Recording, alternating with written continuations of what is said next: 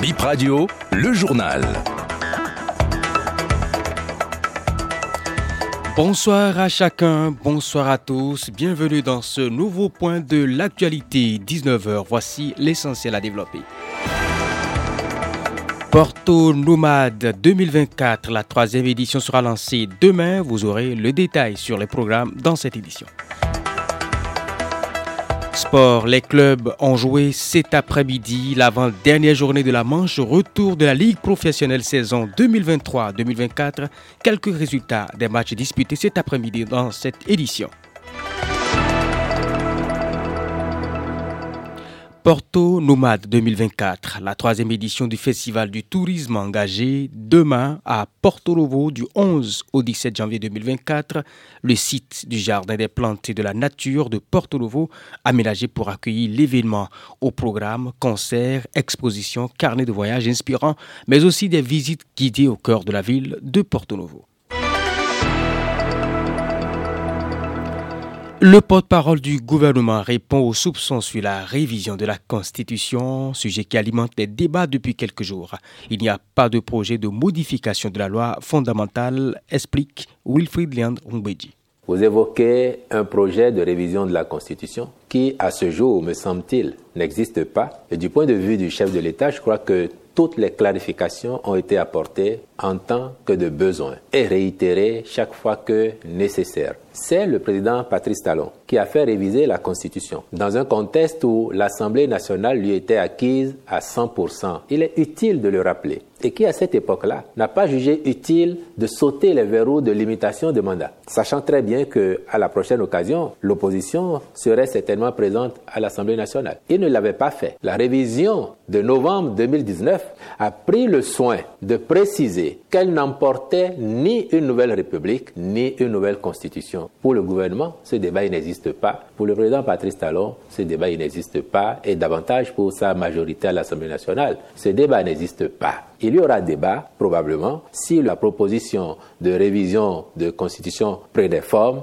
et sur des aspects précis qui auraient été identifiés, non, pour permettre au président Patrice Talon de s'octroyer un bail supplémentaire à la tête de notre pays à l'issue de celui-ci, qui est bien le dernier et qui prend fin dans moins de deux ans et demi. La Fédération nationale des associations des parents d'élèves et étudiants du Bénin, FENAPEB, siège désormais au sein du Conseil national de l'éducation, autant que bien d'autres composantes. Et Epiphanazon, président de cette fédération, siège pour la deuxième fois au nom des parents d'élèves et étudiants. Voici la mission euh, qu'il entend jouer au sein de cette institution. Je crois continuer l'œuvre de parents d'élèves que j'ai entamée et être proche du gouvernement dans les réformes du système éducatif. Donc, euh, je crois que c'est en gros cela. Je ne vais pas baisser les bras parce que le système éducatif a besoin quand même euh, d'une révision. Ça a besoin d'être revisité. Je m'attellerai à ça au sein du Conseil national de l'éducation. Je vais accompagner de toute mon intelligence les réformes pour une bonne visibilité du système éducatif et pour un bon devenir des apprenants. Retour sur cette journée internationale de l'écriture braille célébrée la semaine dernière. Elle est différente de l'écriture conventionnelle et permet aux malvoyants d'accéder à l'instruction. BIP Radio vous amène dans un centre où les enfants handicapés visuels apprennent à lire et à écrire grâce à l'écriture braille. C'est au centre de promotion sociale des aveugles CPSA de Segbeya. Le reportage de Chimène Fassinugango présenté par Doka Sarwanga. Ils écrivent à l'aide d'un poinçon et d'une tablette composée de cases à six points.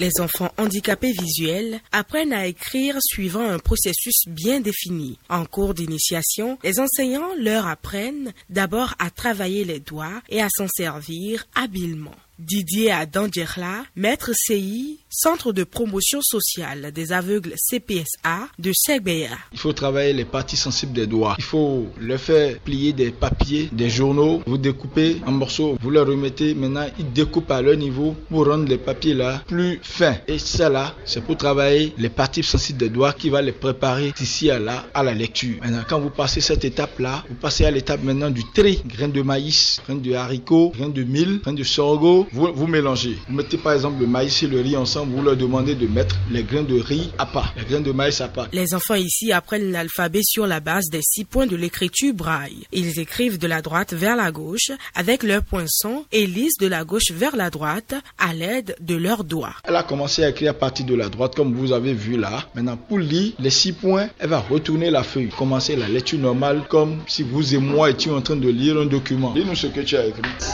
points, 6 points 1, 2, 6 points, 6 points 1, 2, 6 points, 6 points 1. C'est-à-dire là, tout doucement, on est en train de la préparer comme ça aux alphabets. La tablette braille ne sert pas seulement à écrire et à lire l'alphabet. Elle permet de se familiariser aux mathématiques comme un outil didactique spécialement conçu pour les maths. Didier Adandjerla. Le point 1 qui a servi de A au niveau de l'alphabet va être précédé du point 6 plus le 6 dans la même case. C'est-à-dire dans la même case où il y a les 6 points, vous poinçonnez les points 1 et 6. Mais précédé du point 6 de la colonne précédente, vous faites 1, 2, 3, ainsi de suite. En mathématiques, vous avez ce qu'on appelle le cubarisme. Et là, c'est le cube alphanumérique noté de 0 à 9.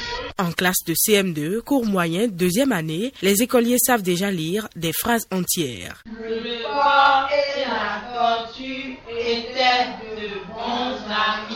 Cet apprentissage en écriture braille n'est pas sans difficulté. Les élèves en évoquent quelques-unes. Il y a certains mots que je n'arrive pas à lire. Je n'arrive pas à bien prononcer. Je ne sais pas bien prononcer les mots et les points aussi m'embrouillent. Des fois, si je veux écrire certains mots, je trompe et j'écris un autre mot. Je ne m'en sors pas très bien en maths. Selon le chef service enseignement maternel primaire et réadaptation du CPSA, l'enseignement est individualisé chez les handicapés visuels. Et il faut surtout prendre le temps d'enseigner à chaque enfant. Florent Chaudaton.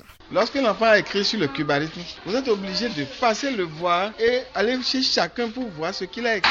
Il ne peut pas montrer la droite comme tout le monde. Tu es obligé d'aller chez lui pour vérifier ce, ce qu'il a écrit est juste ou pas. Donc l'enseignement chez nous est individualisé. Grâce à l'écriture braille, les personnes handicapées visuelles accèdent à l'instruction afin de mieux s'insérer pour le développement.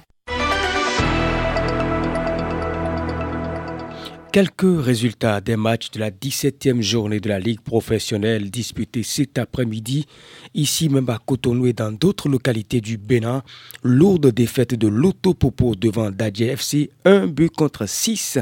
Cet après-midi, Jacques FC bat Ayema 2 buts à 0.